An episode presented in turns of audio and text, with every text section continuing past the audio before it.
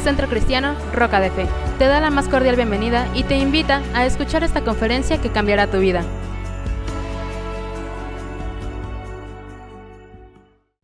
Entonces, yo creo que cada vez que vemos que el tiempo pasa muy rápido, hermanos, tenemos que, que decir cómo está mi vida, en qué la estoy usando. Tenemos que estar bien eh, convencidos de que nuestra vida tiene un uso correcto, que realmente la estamos aprovechando. Es importante aprovechar nuestra vida. Dice la, la escritura que tenemos que redimir bien el tiempo porque los días son malos. Fíjate bien, redimiendo bien el tiempo porque los días son malos. Entonces es muy importante que en este mes, en que ya estamos pensando en el pavo para Navidad y el otro pavo para Año Nuevo y, tantas cosas, y los niños están pensando en el 6 de enero, nosotros pensemos un poquito cómo hemos usado nuestra vida en este año 2015. Estaba platicando con una señora en un restaurante y, y, le preguntábamos cuánto tiempo tiene de trabajar acá. Uh, me dijo, 48 años. Y, y no piensa jubilarse. Dice, sí, desde hace años he querido jubilarme. Pero vivía con mi señora madre, se murió mi madre y digo, ¿para qué voy solita a la casa? Todos me aconsejaron, hasta el psicólogo, sigue trabajando. Dice, y aquí estoy feliz con mis compañeros, me acaban de hacer mi homenaje de 48 años de trabajo, vienen mi homenaje de 50 años, dice, así que mientras yo esté buena y sana, yo aquí estoy. Y es una señora bien movida, ¿verdad? Entonces, qué interesante eh, el poder pensar cómo cada persona puede eh, manejar su vida, usar su vida de, la manera más correcta. Y, nosotros tenemos que pensar cómo estamos usando nuestra vida.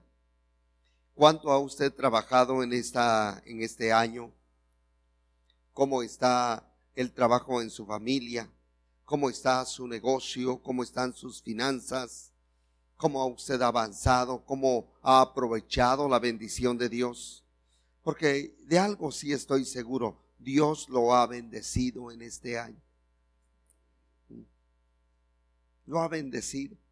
Aunque no se ponga muy contento, no Dios me ha bendecido. Pero yo sé que Dios lo ha bendecido. Me ha bendecido a mí, lo ha bendecido a, usted. ¿Por qué? Porque somos sus hijos. Y Dios bendice a sus hijos. Entonces necesitamos saber cómo hemos manejado esa bendición de Dios. Una de ellas es la salud. Estamos buenos. Podemos caminar, venir, hablar. Que de vez en cuando tienes una gripita o un dolorcito de estómago, pero pasa, ¿verdad? No es grave. Estás bien. Tienes energía para el trabajo. Eh, funciona tu cerebro extraordinariamente para seguir produciendo en el trabajo creativo. Eh, bueno, Dios te ha bendecido con una familia, no te hace falta nadie. Muy pocos, eh, pues, hermanos se fueron este año, ¿verdad? Con el Señor. Qué buen viaje. Yo creo que en vez de decirle, lo siento, tenemos que decirle, ya llegó mi hermano, ya, ya está la hermana ya. ¿Verdad? Ya se fue porque hicieron el viaje para estar con el Señor. ¿Sí? Entonces, pero usted y yo todavía estamos acá. Sí, puedes tocarte decir, ah, sí soy yo, ¿verdad? Todavía estamos acá. Entonces, ¿qué tenemos que hacer? Ser sabios para usar nuestra vida de una forma correcta. ¿A cuánto les gustaría tener éxito siempre? No hay nadie que diga, yo no, no, todos queremos tener éxito. Pero sabes, que el éxito no es un regalo. ¿Qué es el éxito? Una conquista.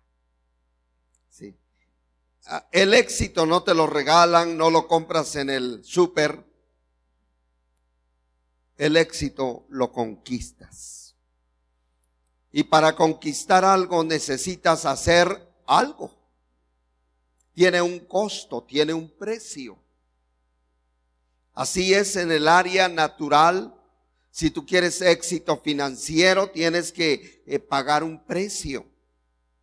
Si quieres éxito académico, tienes que pagar un precio. De acuerdo al enfoque de tu vida, tú tienes que pagar un precio para alcanzar la meta, el objetivo que tú has deseado en tu vida. Bueno, yo quiero hablarle un poquito en esta mañana de cómo lograr el éxito en nuestra vida cristiana. Sí, éxito como cristianos. Yo sé que si hiciera una pregunta que muchas veces la he hecho, ahora ya no la hago, pero hoy como ejemplo nada más la quiero hacer y dijera, ¿cuántos han estado sufriendo mucho en su vida cristiana? más de uno levantaría la mano y diría, pastor, yo, yo he sufrido mucho en la vida cristiana. Pero la pregunta que más me gusta en los últimos años hacerles es esta, ¿cuántos han obtenido éxito en su vida cristiana? ¿Cuántos han alcanzado el éxito en su vida cristiana? Porque esa es la vida que Dios tiene planeado en, la escritura. Dice la Biblia que con Cristo somos más que vencedores. Que con Cristo no hacemos más que vencer y vencer. Y, tal vez su mente diga, pero eso cuesta, pastor. Pues claro, porque el éxito no es un regalo, es una conquista. A ver, repite conmigo, el éxito no es un regalo, es una conquista. Sí, eso es el éxito. Es algo que usted tiene que ir avanzando, conquistando, venciendo, porque usted tiene una visión para poder lograr en la vida. ¿Sí? Y tenemos solamente que usar lo, correcto. Cuando usamos los medios correctos, entonces logramos los resultados correctos. Cuando usamos medios equivocados, pues vamos a, concluir en, resultados equivocados. Entonces, es muy importante el poder ver algunos pasajes de la escritura que quiero invitarte en esta mañana para poder leer. Y en primer lugar vamos a Gálatas 6, 7. El libro de los Gálatas. ¿Está listo? Todos juntos dice, no os engañéis, Dios no puede ser burlado, pues todo lo que el hombre sembrare, eso también segará. Una vez más, fíjese qué interesante es eh, cuando, el, cuando Dios está estableciendo una declaración, una verdad absoluta, porque esto que acabamos de leer es una verdad. Esta verdad de Dios no es negociable. Usted no puede negociar con esta verdad de Dios y decirle, Señor, y, y no sería posible que que algo pudiera cambiar. No sería posible que sucediera esto.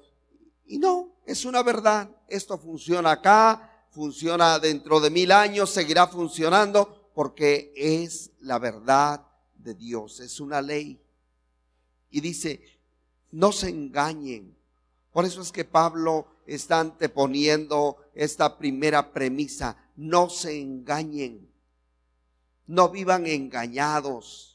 No se ilusionen y diga, Diosito es bueno y de alguna manera me va a dejar pasar. No, no se engañen, dice la escritura. Dile al que está a tu lado, no te engañes. Sí, no, no te engañes. Eh, puedes leer algo, puedes oír algo, pero lo más importante es qué es lo que dice Dios. Y dice, no se engañen. Dios no puede ser burlado pues todo lo que el hombre sembrare, eso también segará. La cosecha es segura de una forma o de otra, la cosecha es segura de acuerdo a la semilla que tú siembres en la vida.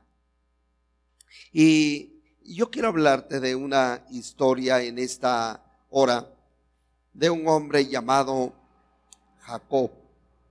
Fíjese lo que nos dice en el libro de Génesis, capítulo 32. Y vamos a leer del versículo 22.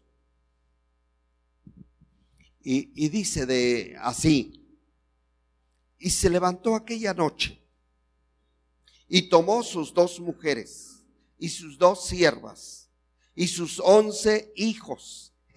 Era una familia numerosa la que tenía Jacob y pasó el vado de Jacob. Los tomó pues e hizo pasar el arroyo a ellos y a todo lo que tenía. Así se quedó Jacob solo y luchó con él un varón hasta que rayaba el alba. Y cuando el varón vio que no podía con él, tocó en el sitio del encaje de su muslo y se descoyuntó el muslo de Jacob mientras con él luchaba. Y dijo, déjame, porque raya el alba. Y Jacob le respondió, no te dejaré si no me bendices. Y el varón le dijo, ¿cuál es tu nombre? Y él respondió, Jacob. Y el varón le dijo, no se dirá más tu nombre Jacob, sino Israel, porque has luchado con Dios y con los hombres y has vencido. A ver, repite conmigo esa parte. Has luchado con Dios y y con los hombres y has vencido. Una vez más. Muy bien, fíjese qué interesante es lo que le, dice aquel ser celestial a Jacob, has vencido. Entonces Jacob le preguntó y dijo, declárame ahora tu nombre. Y el varón respondió, ¿por qué me preguntas por mi nombre? Y lo bendijo allí. Y llamó Jacob el nombre de aquel lugar Peniel, porque dijo, vi a Dios cara a cara y fue librada mi alma. Y es importante el poder ver cómo la vida de Jacob cambió ese, esa noche. La vida de este hombre cambió esa noche. Se llama, le llamó Jacob y desde entonces se llama de esa manera Peniel. Peniel, ese lugar donde él estuvo, le puso por nombre Peniel.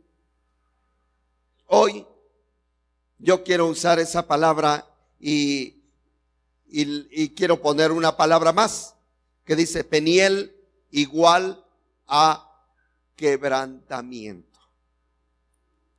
Peniel igual a quebrantamiento.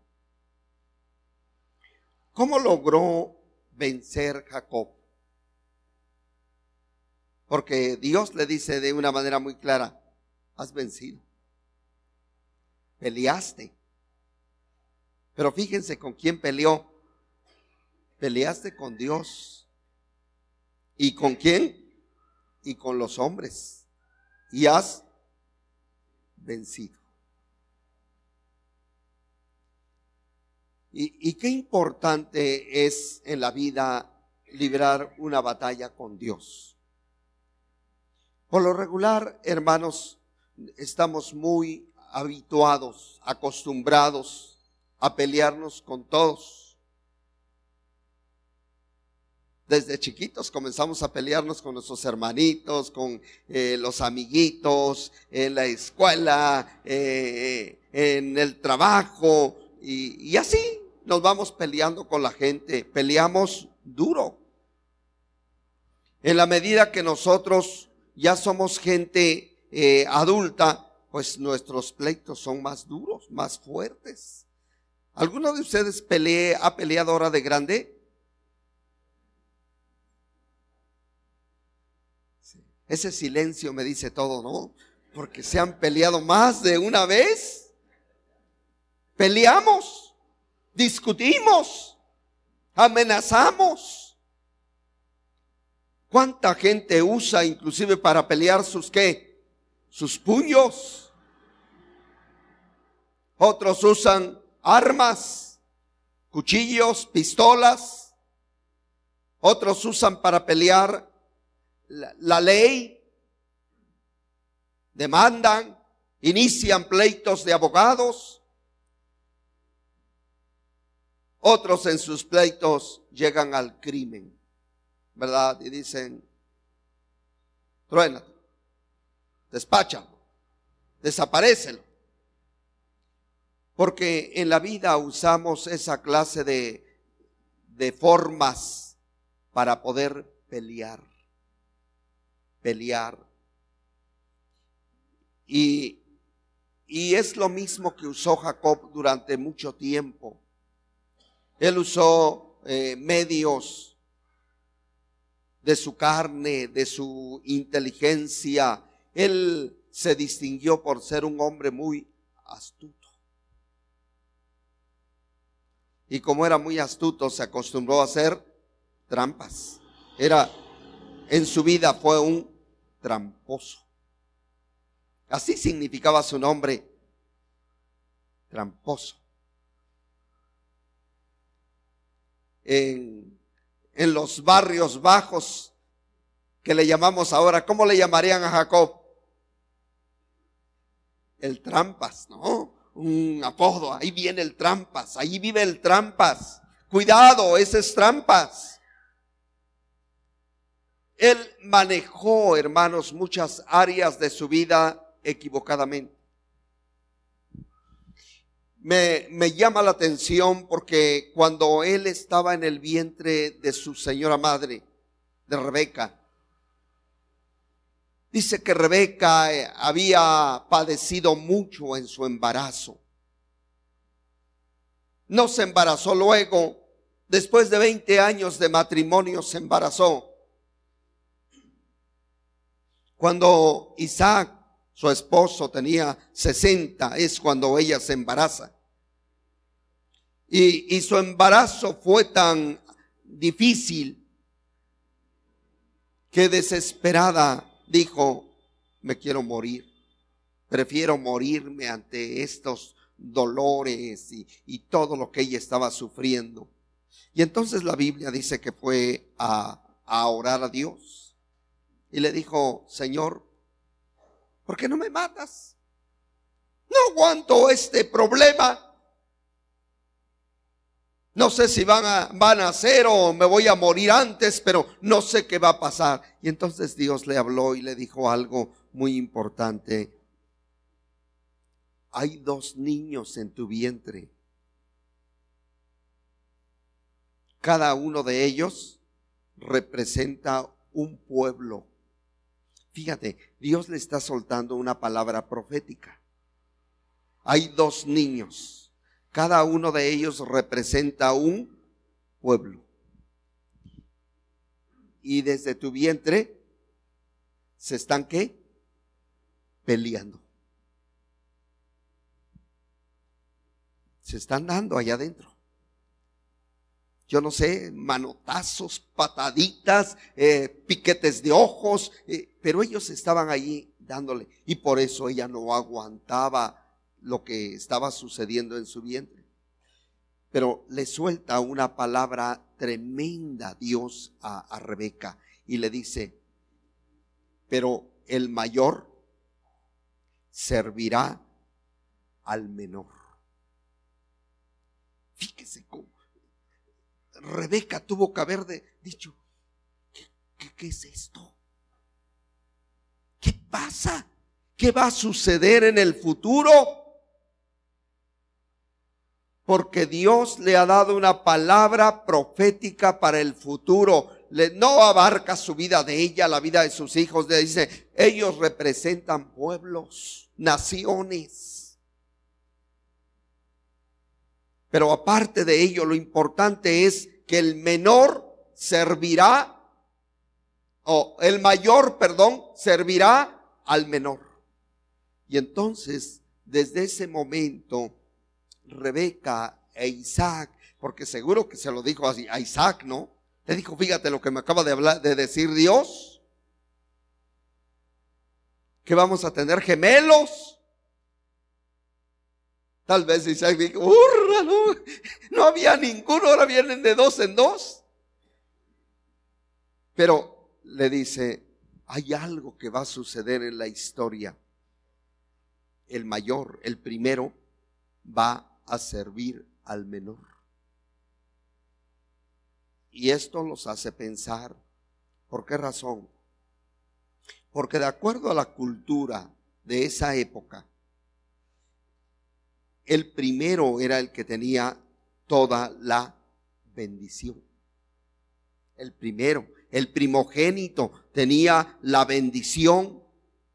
El primogénito. Y yo creo que hasta la fecha, cuando usted dice, es mi primer hijo, es mi primogénito, este es el primero. Lo único que en esa época no solamente era un orgullo tener el primero, sino que era el que heredaba la autoridad, heredaba el doble de herencia, e, era el que tenía el nombre, el que iba a ocupar el lugar del padre cuando papá ya se fuera. Había una bendición especial para el primogénito. Y esto rompía, hermanos, con todo, con toda la cultura, con todas las costumbres, las tradiciones, todo se rompía allá porque Dios estaba soltando una palabra. Así que nacieron los, los niños. E imagínate el, el, gozo de poder ver que llegaron niños a casa y además ellos eran ricos y, todo, eh, poder eh, criar a esos pequeños.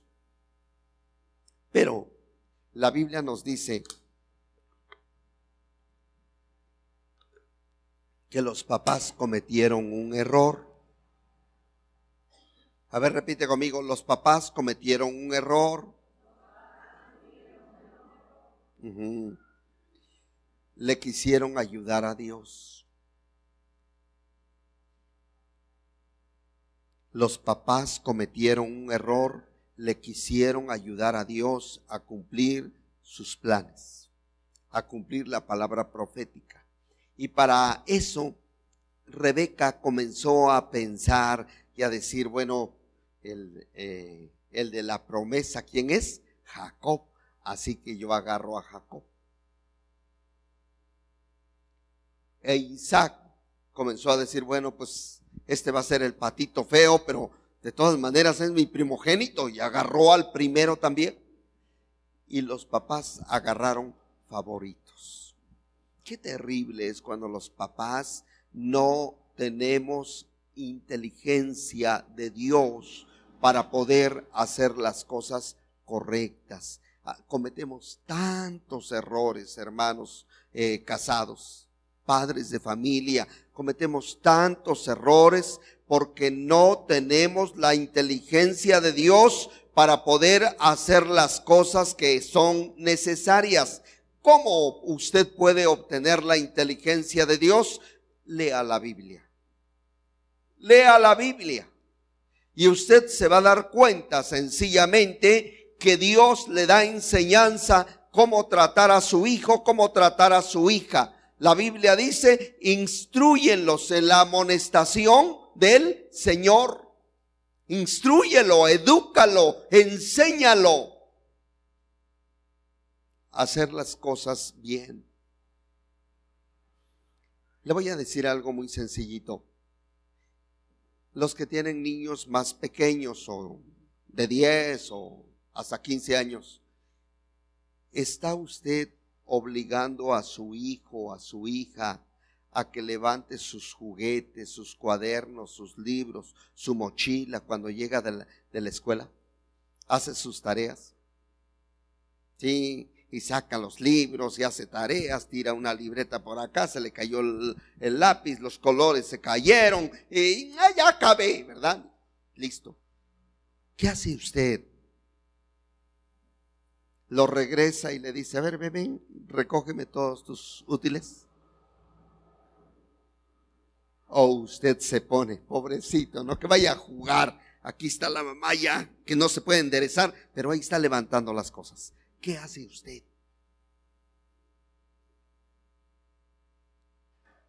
Sí. Va al baño, tira la camisita por acá, el pantalón lo dejó enrollado por acá, un zapato tirado acá, un calcetín por acá. ¿Qué hace usted con ese hijo, esa hija? Lo está enseñando de una manera correcta. A ver, a ver, a ver, levántame toda tu ropa. No, que levanta toda tu ropa, si no, no sales de acá.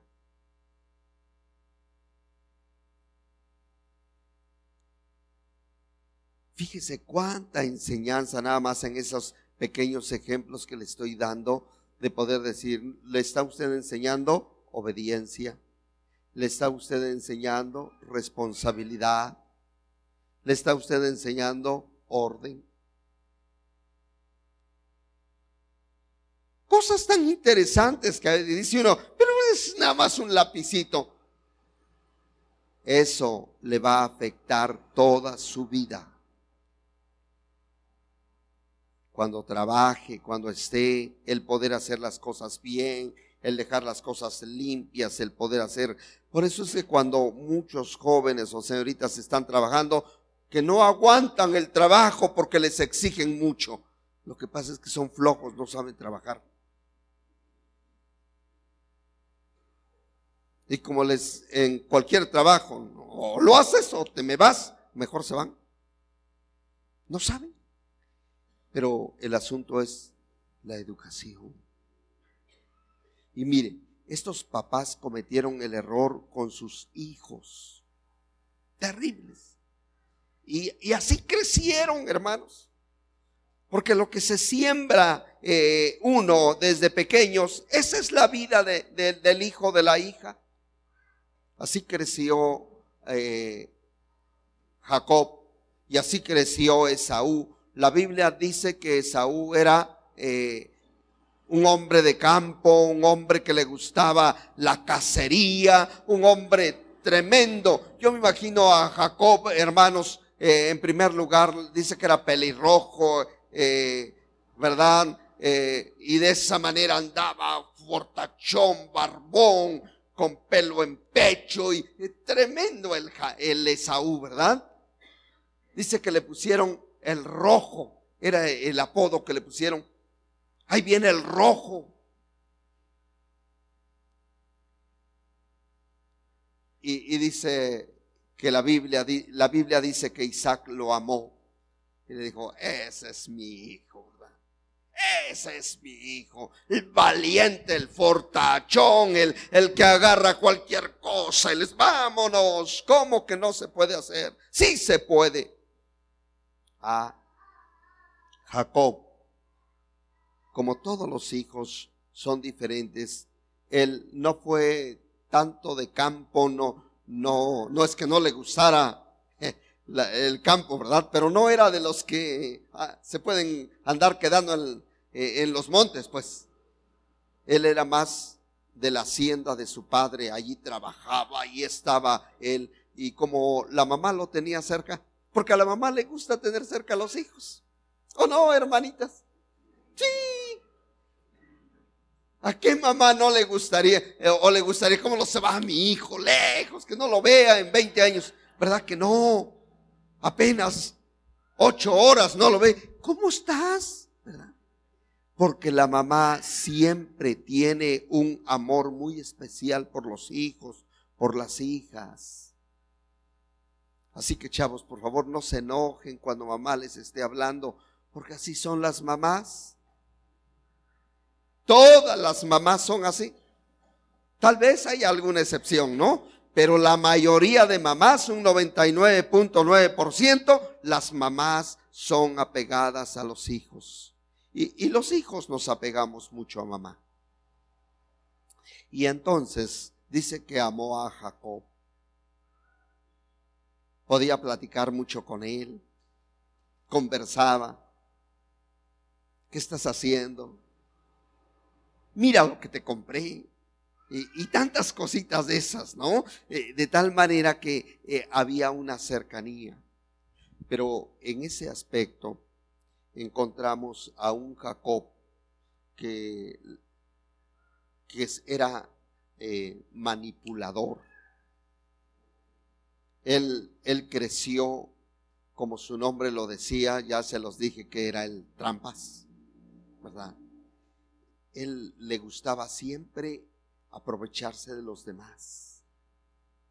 Él no hacía nada si no ganaba.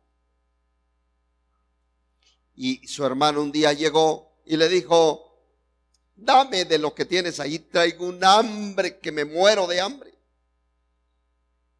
Y Jacob dijo, ok, te doy de comer si me vendes tu primogenitura hoy. ¿Cuál era la primogenitura? Les vuelvo a repetir, la bendición de haber sido el primer hijo, el haber nacido primero. Y entonces allí está el problema de Esaú. Esaú era el primogénito. Y le dijo, te la vendo, hombre. ¿Para qué me sirve ser el primero? Si de todas maneras me voy a morir de hambre. Y sabemos que no se iba a morir, porque si no le daba a Jacob, se iba con mamá o alguna cosa, comprar un pan, algo, ¿verdad? Y ya comía. Pero el asunto es que era un hombre desesperado. A ver, dile al que está a tu lado, no seas desesperado. No seas desesperado. Cuando nos desesperamos, hermanos, tantos errores que cometemos. Muchacha, no te cases por desesperación. Dices, ya se me fue el tren. El último vagón ya pasó. No te preocupes. Todavía viene el ómnibus. todavía. Espera. Chavo, no te desesperes. Hermana, no se desespere. Caballero, no se desespere. Porque en el momento en que se desespere, va a cometer errores. Este hombre se desesperó y dice, dámelo porque me muero de hambre. dice que comió. Y, Jacob, como era muy astuto, muy manipulador, le ah, aquí está, pero júramelo. Le dijo, te lo juro por Dios, hombre, quédate con la primogenitura, no hay problema. Y dice la Biblia, así le robó su primogenitura. Se fue. Este hombre jamás pensó que un día eso le iba a costar lágrimas. Porque cuando uno comete errores en la vida, después tiene que llorar, hermanos. De veras, tienes que lamentar y decir, ¿por qué lo hice? ¿Por qué? Entonces, e, es muy importante el hecho de pensar cómo vamos a actuar de una forma correcta siempre. Ah, después llega el momento de la bendición. Llega la bendición. Ya Isaac está viejito y le dice, hijo, ven. Él ni se en cuenta de que vendió su primogenitura a su hijo. Se ven, quiero que vayas a casar, me hagas un guiso porque era la costumbre. El día en que el padre decidía bendecir a su hijo primogénito, había una fiesta, una comida en que comía él con su hijo y después de comer lo bendecía. Y le dijo, ve a cazar algo y hazme un guiso especial porque hoy te voy a bendecir. Y él saltó y dijo, ok, me voy a, y fue a cazar, pero lo escuchó también la mamá. Las mamás tienen un oído uh, fino. Fino. Parece que están con los frijoles allá. Están escuchando todo lo que está pasando por acá. Gracias a Dios por ese oído tan fino de las mamás. ¿Cuánta ayuda son? Pero en esta ocasión lo quiso ayudar y lo que hizo es que lo echó a perder. Como era su favorito, dijo, ya tu padre va a bendecir a Esaú. Y, no, eres tú, hijo. Si así dijo Diosito. Diosito dijo que tú eres el, el bueno. Así que creó un plan y dio un plan. Y le dijo, ve, tráeme un corderito, yo lo voy a matar y, le llevas el guisado a tu papá, yo sé lo que le gusta a tu padre. Y dijo Jacob, mamá, pero este, soy lampiño y mi hermano es un chango, ¿cómo le voy a hacer? ¿Verdad? Tiene mucho bello. Y le dijo, no hay problema, tú haz lo que digo. Y dice que agarró los vestidos de su hijo Esaú, se los puso a él y le puso la, la lanita del, del corderito que mató, lo puso todo medio barbón y, todo, y le dijo, ahora llévaselo a tu padre. Y allí va Jacob, dice, y si me maldice, en vez de bendecirme, me maldice, si me descubre, su maldición sea sobre mí. Tú ve y haz lo que yo digo. Ahí fue. Qué sinvergüenza. Le dijo, Padre, aquí está tu hijo Esaú. Le dijo, ¿eres tú mi hijo Esaú? Yo soy tu primogénito. Ya estaba medio cieguito el Isaac y medio sordo. Así que no identificaba bien y, y le dice, ¿y cómo es que lo encontraste tan rápido? Y dice, es que Jehová tu Dios me lo puso enfrente. Qué tremendo, hermanos, usar hasta el nombre de Dios para, para engañar a su padre. En su cara. Ah, pero también no solamente hacia eso. Yo sé que muchos de ustedes o todos algún día hemos tratado de fingir una voz. ¿Sí o no? Sí. Bueno, ¿quién habla? Ay, imitamos una voz, ¿no? Hasta que nos descubren, no, no es cierto, eres tú, ¿verdad? Y algunos son tan hábiles para poder engañar, hermanos. Finquen la voz, finquen las cosas.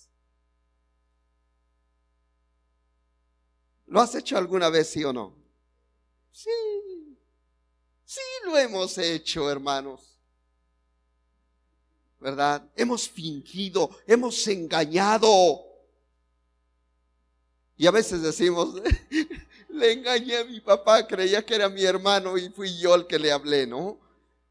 Y, es, es que la voz tiene tan parecida, tan parecida. Eso hizo. ¿Eres tú? Y le dijo, sí, soy yo. Y dice que lo bendijo también. Y se salió el otro contento cuando ya iba llegando Esaú con su venado y toda la cosa, preparó la comida. Cuando llega le dice, Padre, aquí estoy con el guisado para que me bendigas. Y le dice, ¿quién eres? Dice, soy tu hijo Esaú. ¿Cómo si acabas de salir? Yo ya lo bendije. Y entonces Esaú se dio cuenta que ahora no solamente le había robado su primogenitura, sino también su bendición. Le robó su bendición. Ahora entiendes por qué Jacob está en el Peniel. Porque tuvo que llegar hasta allá. Por el tiempo no puedo seguir hablando de... Porque es una historia preciosa, hermanos. Has peleado con los hombres. Peleaste con los hombres. Peleaste con tu hermano. Peleaste con tu padre. Peleaste con tu suegro. Peleaste con esto. Has peleado por todas partes. Y ahora también está huyendo de la casa de su suegro porque ya no lo quiere su suegro. Y ahora dice, ¿qué hago? Mi hermano me la juró que el día que me viera me va a matar y me va a matar. Me va a matar mi hermano. Y entonces él dijo, ahora sí tengo que hablar con Dios. Solo Dios me puede ayudar. Y esa noche dice, peleó con Dios. Esa noche se puso a orar y a clamar a Dios. Por eso se llama el vado de Jacob. Esa noche quedó solo, ya no estaba ni la esposa, ni el hijo, ni nadie. Allí estaba él con Dios. Y en esas horas que comenzaron a pasar y a pasar y a pasar, de repente Dios comienza a tratar con él. Y le dice, bendíceme. le dice, ¿cómo te llamas?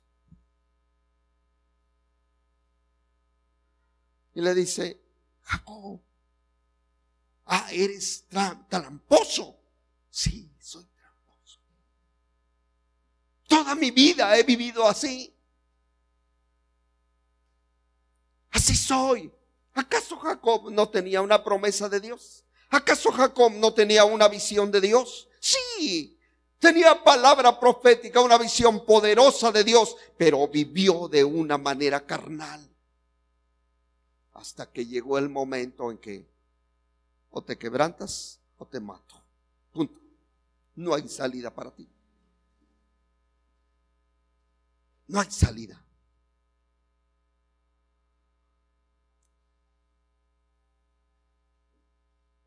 Dice que el ángel, aquel ser angelical lo agarró y le picó en el muslo. Lo tocó. Y sabes que el, el, músculo más grande del cuerpo es el del muslo. El hueso más grande que el cuerpo humano tiene es el del muslo. Que esto está conectado con la cadera. Que cuando esto se, se rompe, se descoyunta, sencillamente se dobla la pierna y ya no tienes fuerza porque la fortaleza es esto. Cuando tienes que cargar es esto. Cuando tienes que hacer fuerza es esto. Aquí está tu fuerza. Con esto caminas como tú quieres y decir a todos los ves, ¿verdad? Como uh, uh, yo estoy acá arriba. Este es mi orgullo. Yo soy quien soy. No me parezco a nadie, ¿verdad? Y entonces Dios lo agarra y le pica. Se queda. Por eso cuando él se va cayendo, ¿qué hace? Se abraza del ser. Y el ser angelical le dice, déjame. Dice, no te dejo. Porque ahora, si no me bendices, porque ahora se está apoyando en él. Si lo suelta, se va al suelo. Ese es el quebrantamiento, hermanos, donde el hombre tiene que entender que si no se apoya de Dios, no es nada ni nadie.